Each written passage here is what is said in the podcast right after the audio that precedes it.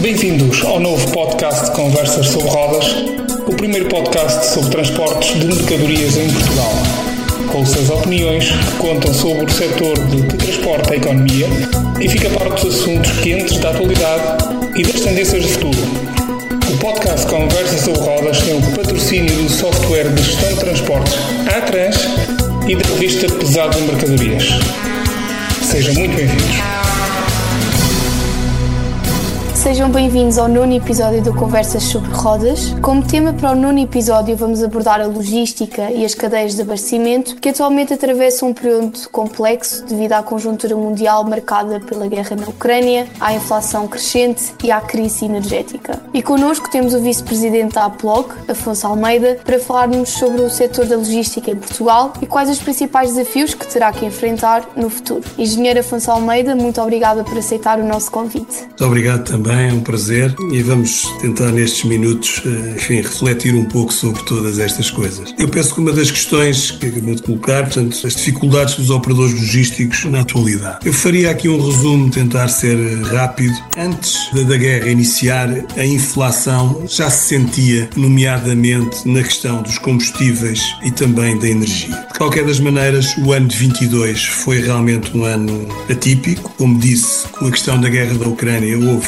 realmente aumentos realmente brutais. Eu daria só alguns exemplos. Nos primeiros seis meses de 22, o gasóleo subiu cerca de 75%, ou seja, só nesses seis meses houve um, este aumento fortíssimo. No caso da energia, quer da eletricidade e do gás, houve aumentos fortíssimos também. Dou o exemplo, por exemplo, do gás. Era um valor por megawatt que estava, vamos dizer, 30, 40 euros por megawatt e que no no início do verão chegou em Portugal a estar dos 300 eh, euros por megawatt. Para ter uma ideia, em Espanha, neste mesmo início de verão, chegou a atingir os 500 euros por megawatt. Portanto, estes pontos realmente têm um impacto fortíssimo nos operadores logísticos, quer na sua atividade naqueles que têm, obviamente, que são a maioria transporte, mas por outro lado também aqueles que, que fazem armazenagem, nomeadamente, por exemplo, os operadores que estão, por exemplo, ligados ao frio, ou seja, tudo o que tem a ver com congelados, com também com produtos refrigerados, eh, isto teve impactos, eh, vamos dizer,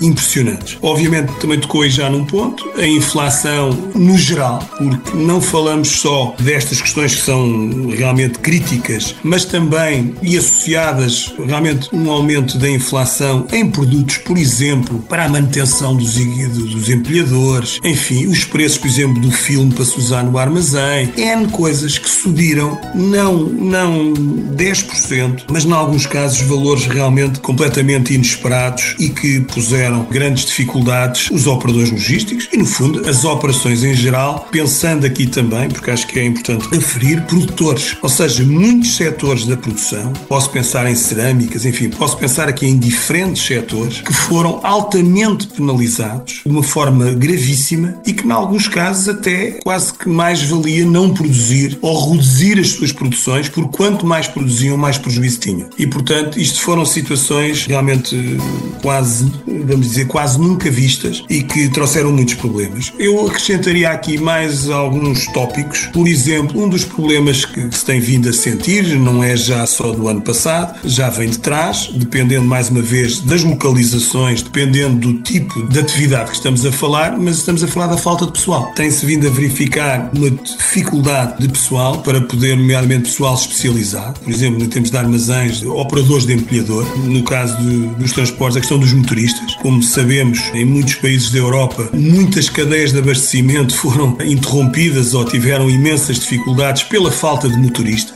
E, portanto, e aqui obviamente podemos falar na questão também do Covid, mas isso, enfim, já, já esta situação já existia antes do Covid. E claro, no período do Covid foi um período, enfim, especial também, que trouxe, em alguns casos, mais algumas problemáticas, mais algumas dificuldades. E, por outro lado, com isto também eh, provoca, obviamente, aumentos de salários. Aumentos de salários, ou seja, já não é questão só de não existirem a mão de obra disponível, o que faz, obviamente, que os salários subam e, em alguns casos, bastante. E depois é um pouco uh, o desafio, digo eu, para, para as entidades poderem uh, realmente ser eficientes, mas com aumentos desta ordem, obviamente, é muito difícil ir passar aumentos de tarifas de 20%, 30% ou do que seja para os respectivos clientes. Este equilíbrio entre o aumento de custos e o valor dos serviços e o aumento que, que se teve ou que se tem que aumentar uh, nos serviços logísticos, independentemente do que sejam, obviamente são uma situação bastante problemática. No meio disto tudo, obviamente, também temos a questão da sustentabilidade. Portanto, as empresas estão a fazer um grande esforço, quiserem, para se investindo para se modernizarem e poderem dar resposta eh, também a este tema de diversas formas e obviamente que todas estas situações que mencionei vêm ou vieram trazer mais dificuldades e, maiores desafios. Portanto, em termos gerais, eu tocaria nestes pontos como as maiores dificuldades que os operadores logísticos sentiram, nomeadamente no ano passado.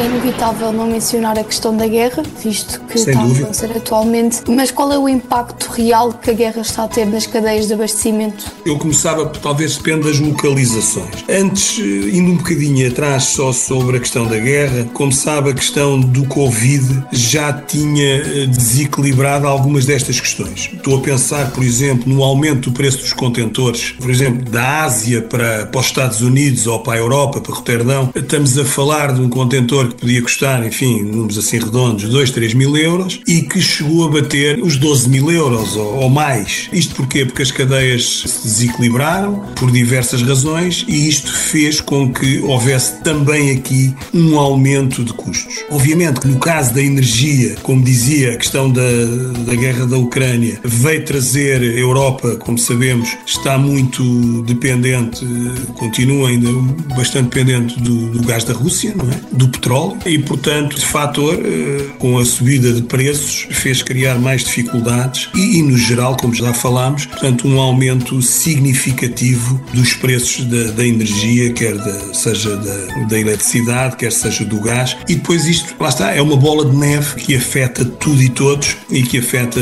no fundo, toda a cadeia de montante ajusante. Em relação à questão da guerra da Ucrânia, dependendo dos setores, posso também pensar o problema das commodities, ou seja, seja, produtos como o trigo, diferentes tipos de os diversos cereais, em que tiveram aumentos de preços brutais. Como também relembro, esses produtos durante algum tempo, durante alguns meses, estiveram bloqueados. Ou seja, os produtos eh, não podiam, portanto, logisticamente, pelas razões da guerra eh, e por falta de acordo entre a Rússia, enfim, e outros países, os produtos não saíam dos portos ucranianos. E porque com esta situação houve países países que estão muito dependentes destes produtos, nomeadamente da Ucrânia, que trouxeram, portanto, problemas complexos, nomeadamente, mas em algumas situações pode provocar, se quiser, fome severa nesses, nesses países. Posso pensar no Egito, posso pensar em muitos países da África e outros. Infelizmente, esta situação foi desbloqueada e, portanto, não estou a dizer que funciona, que está a funcionar normalmente, mas pelo menos conseguiu-se minimizar o problema. Mas, obviamente, todas estas situações fizeram com que houvesse um aumento de custos de transporte, já mencionei a questão dos contentores, de forma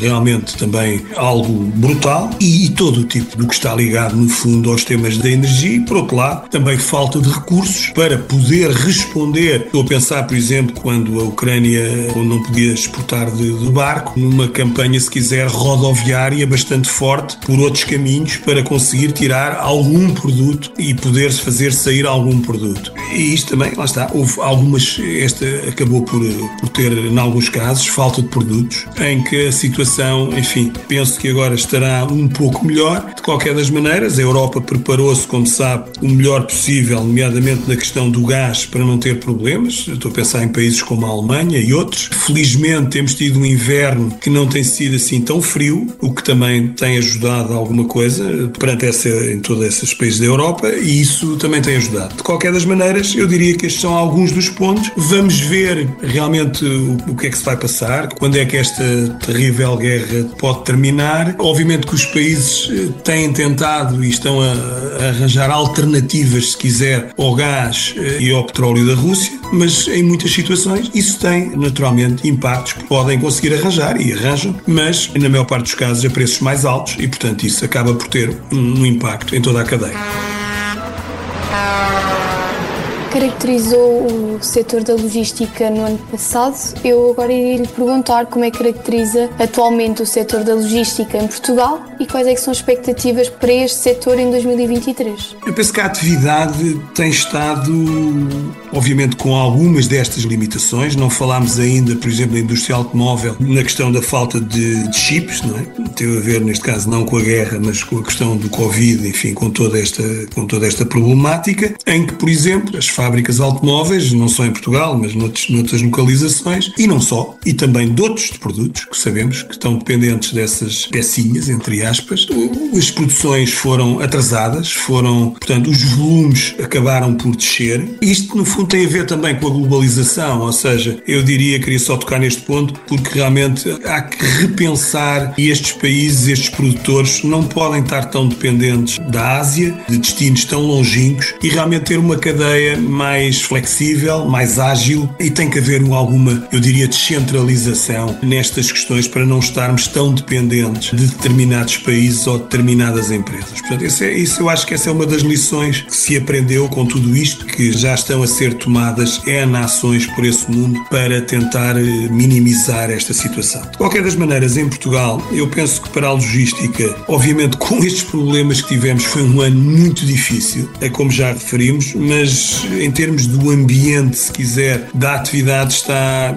eu penso, a continuar a crescer. Existe, obviamente, estas questões que já falámos e que vão ser fundamentais para a resposta do ano, porque felizmente o caso do gás, o próprio caso do gás óleo, houve aqui o caso da eletricidade, está também a caminhar para preços novamente, não vou dizer antes da guerra, mas bom, no caso do gás óleo estamos praticamente nesses valores. Isso são coisas muito positivas que vão ajudar naturalmente os operadores logísticos, enfim, toda a atividade logística em Portugal. Portanto, se esses valores se conseguirem mais ou menos estabilizar, existem então condições para que se possa desenvolver a atividade. Eu noto que existe uma atividade crescente, por exemplo, em novos armazéns, em novos espaços. Há grandes projetos a serem anunciados, há outros que serão anunciados e, portanto, eu penso que isso demonstra um pouco a vitalidade. Portugal, em alguns setores, em algumas áreas, está a ser escolhido para se colocar em certos tipos de produtos. Obviamente, temos que pensar também, Portugal aqui um, uma porta de entrada para a Europa. Vejo também com de forma positiva a movimentação dos portos portugueses como algo bastante positivo. Eu diria que também é importante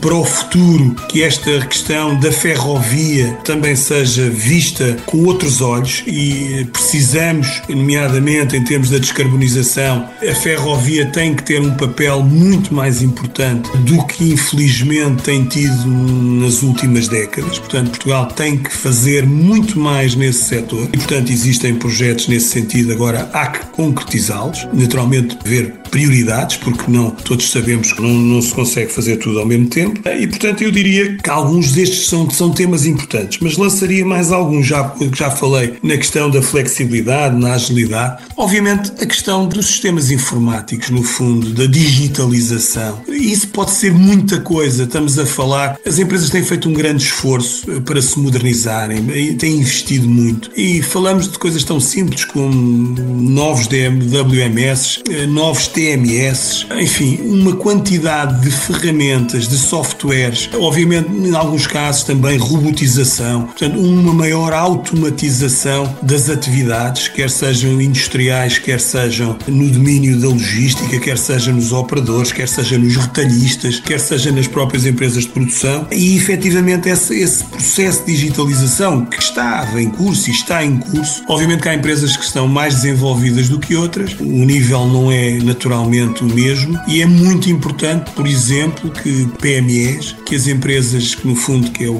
nosso país é feito de, em grande parte das PMEs, que possam continuar a dar passos muito positivos no sentido da digitalização e da modernização. Obviamente, todo este processo que a pandemia também veio trazer do e-commerce, ou seja, as entregas hoje no fundo em nossa casa e para isso as empresas tiveram que se preparar e dar resposta e penso que hoje nas generalidade, numa grande parte, funcionam as coisas, eu diria, bastante bem. Naturalmente que há sempre coisas a melhorar, mas hoje temos uma capacidade de resposta nessa matéria também muito boa. E por outro lado, não queria deixar de referir aqui um ponto que também é importante, que se tem falado bastante nos últimos tempos, infelizmente, que tem a ver com a cibersegurança. Hoje, como sabemos, enfim, existem pessoas, entidades que provocam muitos danos às empresas por esse mundo fora. E, infelizmente, em Portugal também eh, temos ouvido pelas notícias que diversas empresas foram atacadas o ano passado e, portanto, este tema da cibersegurança é um tema que deve preocupar todas as empresas, que devem investir mais, que devem saber mais, porque uma situação destas bloqueia uma empresa, enfim, traz gravíssimos problemas às entidades e, portanto, temos que,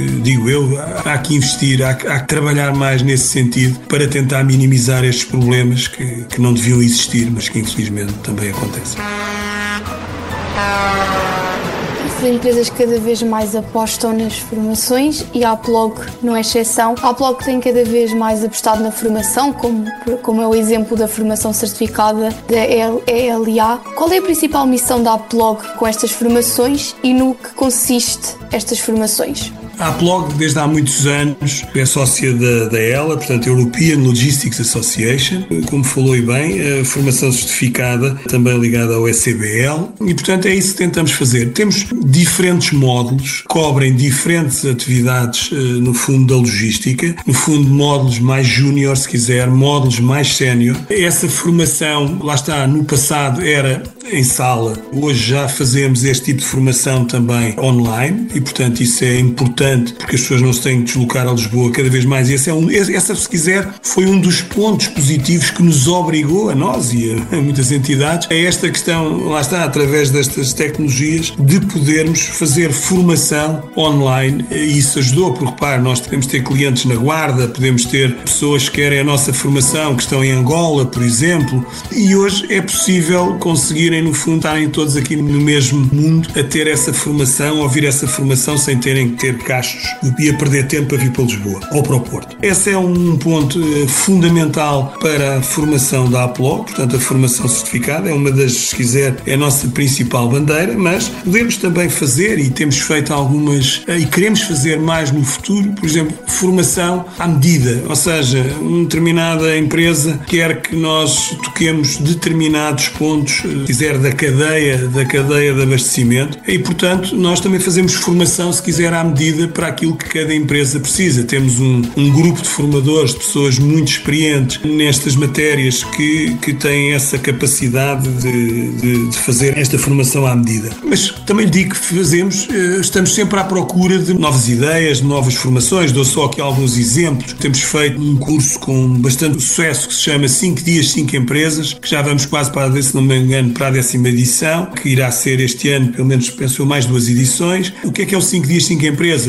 É um, uma formação, como diz, cada dia numa empresa, em que durante a parte, por exemplo, da manhã, temos um formador uh, sénior que vai uh, falar sobre um determinado tema, sobre um determinado assunto, a todos os, os formandos, e depois, durante a tarde, temos uma formação dada pela empresa, neste caso, onde, estão, onde está a decorrer a visita e a formação. Portanto, acho que é um programa muito interessante. Normalmente são três dias a sul, dois a norte, ou três a norte e dois a sul, em duas semanas. Normalmente são consecutivas e, portanto, é um tipo de formação que não só temos a parte técnica e posso dizer que é uma formação é muito abrangente, ou seja, temos pessoas de diferentes áreas de negócio com diferentes responsabilidades. Portanto, é uma formação que nós penso de bastante sucesso e que vamos continuar. Outro exemplo, temos feito também o que chamamos dois dias, dois portos. No fundo, é algo similar, mas neste caso dedicado ao tema dos portos, onde temos corrido, no fundo, os portos nacionais. É outra área muito interessante, conhecimento e que também tem tido uma adesão bastante grande. E vamos continuar. E este ano iremos ter novas, se quiser, novas ofertas. Estamos sempre à procura de tentar inovar e tentar ir ao encontro daquilo que o mercado necessita, do que as empresas precisam, do que as pessoas precisam, para podermos dar uma, uma melhor resposta. Para terminar este podcast e aqui fazendo uma reflexão global do que foi falando ao longo do podcast, mencionou ao longo do podcast várias dificuldades que os operadores logísticos enfrentam atualmente. Eu iria lhe perguntar quais são os principais desafios que a logística terá de enfrentar no futuro. Realmente está dependendo de muitas coisas. Bom, neste momento a questão, obviamente, da guerra na Ucrânia, como todos sabemos, é crítica. Os impactos que isso tem, nomeadamente nestas questões que já falámos de, das energias, da eletricidade, do gás, dos preços do gasóleo. Eu acho que um tema que ainda não falámos, obviamente que vai depender, o que temos hoje pela frente é alguma desaceleração a nível global. Vamos ver o que é que essa desaceleração vai representar. Por exemplo, ontem a Alemanha previa-se que ia entrar em recessão, neste momento já se fala de um crescimento positivo dos últimos dados de 2%. Portanto, isto vai depender muito também destas questões, mas de qualquer das maneiras, o mundo não para, as empresas não param, continua a ser feita muita coisa, mas obviamente que há alguns investimentos, nomeadamente nas questões da sustentabilidade, em novas infraestruturas, em novos investimentos nestas questões que falámos da digitalização, obviamente que vai depender muito destes, de todos estes fatores. De qualquer das maneiras, como eu disse. Eu penso que Portugal, a dinâmica está positiva. Há novos investimentos, como lhe digo, hum, em marcha, outros virão e, portanto, acho que existe um dinamismo hum, positivo. Obviamente que existe também, se quiser, como eu vejo, mais concorrência, eh, mas isso cabe depois a cada organização, a cada empresa, poder saber responder o melhor possível aos seus clientes e aos desafios que, no fundo, e o país e que os clientes eh, precisam e desejam. Portanto, eu diria que em termos gerais, estes são alguns dos pontos que penso que de alguma maneira já tínhamos coberto. Há aqui depois detalhes, como por exemplo, também falámos da questão da mão de obra, que é uma situação crítica, porque realmente as empresas, os operadores precisam de ter cada vez mão de obra mais especializada. A atividade dos operadores logísticos é cada vez mais tecnológica, se assim podemos dizer. Aqueles conceitos do passado, que o trabalho de armazém era, hoje cada vez mais estamos a falar de muita tecnologia, estamos a falar de muitos sistemas, estamos a falar de rádios frequências, estamos a falar, enfim, de muito equipamento que se utiliza, que hoje são banais, mas que para isso, lá está, é preciso temos de ter pessoas, mas acima de tudo temos de ter pessoas com conhecimentos, ou seja, com preparação, é preciso formação para essas pessoas. E portanto esse é um desafio que eu penso que as empresas já tinham e que é um dos grandes desafios para o ano de 23. É continuarem a realmente a ter que investir, no fundo, neste mundo que não tem sido fácil, não tem sido fácil para as, para as, para as questões que já abordámos, além de, destas questões também de, dos recursos humanos, que no fundo são fundamentais em qualquer organização. Podemos ter excelentes equipamentos, podemos ter, mas realmente se não tivermos as pessoas adequadas para poderem fazer um bom trabalho, tudo se torna mais difícil. Eu diria que algum otimismo, mesmo com todas estas dificuldades, agora vai depender muito realmente da situação da guerra da Ucrânia, das consequências que pode ou não trazer, se a situação vai voltar a estar pior do que está agora, ou, como esperamos, que a situação vá melhorando e que a guerra possa terminar o mais rápido possível, é isso que todos queremos, e isso também vai ajudar seguramente a economia mundial, a Europa e, neste caso, o nosso país, no que diz respeito, não falámos ainda, na questão das exportações, que é um tema também fundamental, onde Portugal tem dado passos importantes, portanto, o nosso porcentagem de exportações face ao PIB tem, tem vindo a crescer, isso é muito importante, penso eu, mas isso também vai estar dependente, como dizia há pouco, lá está, da, da conjetura internacional, porque se as coisas estiverem com dificuldades nas maiores economias do mundo, que é para lá normalmente que nós mais exportamos, posso pensar nos Estados Unidos, posso pensar numa Alemanha, etc. Se esses países estiverem com mais dificuldades, é natural que as nossas exportações também vão, vão ser afetadas. Há outro tema que também, para rematar, que, que não falámos, mas que é muito importante, que é a questão das taxas de juros. O aumento das taxas de juros tem impactos muito importantes, quer naturalmente para o Estado português, para as empresas e para as famílias. Ou seja, não só por, por a questão de, sei lá, de um crédito à habitação, mas por muitas outras coisas. Portanto, esta questão das taxas de juros, lá está ligada à questão da inflação, era muito importante que a inflação, Portugal neste momento está ainda com uma inflação muito alta, estamos a falar nos últimos dados de dezembro 9,6, se me recordo bem, e é importante que exista uma descida, uma alteração nesta tendência. E relembro, por exemplo, que em Espanha já estamos com a inflações abaixo, à volta dos 5, 6%. Já é significativa a diferença aqui para os nossos vizinhos e, portanto, era muito importante que Portugal fosse nesse caminho e que o ano de 23, que as perspectivas dadas pelo Banco de Portugal, enfim, pelas entidades governamentais, que realmente possamos chegar ao fim do ano com uma inflação bem abaixo daquilo que terminámos o ano de 22. Essa questão é crítica a todos os níveis e isto, obviamente, afeta muito, neste caso, os operadores logísticos e empresas de transporte e afeta, obviamente, toda a população, todas as empresas, enfim, tudo em geral. E, portanto, esse é algo que é crítico. Possa inverter esta tendência que temos tido durante este ano terrível nessa matéria do ano 22. Muito obrigada, Engenheiro Afonso Almeida, pela sua participação. Obrigado, bom dia, muito obrigado. Chegámos ao fim de mais um episódio do Conversas sobre Rodas. Fiquem atentos ao próximo episódio e sigam-nos no Spotify.